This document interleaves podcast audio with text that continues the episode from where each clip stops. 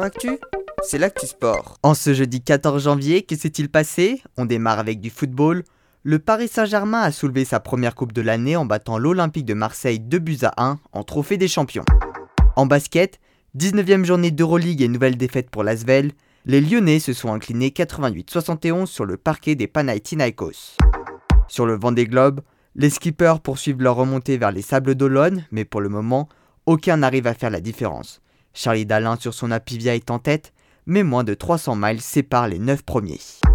Sur le Dakar, l'avant-dernière étape entre Aloula et Yanbou de 598 km, dont 464 de spécial, a été remportée par le Qatari Nasser Al-Attiyah chez les autos et par le Britannique Sam Sunderland chez les motos.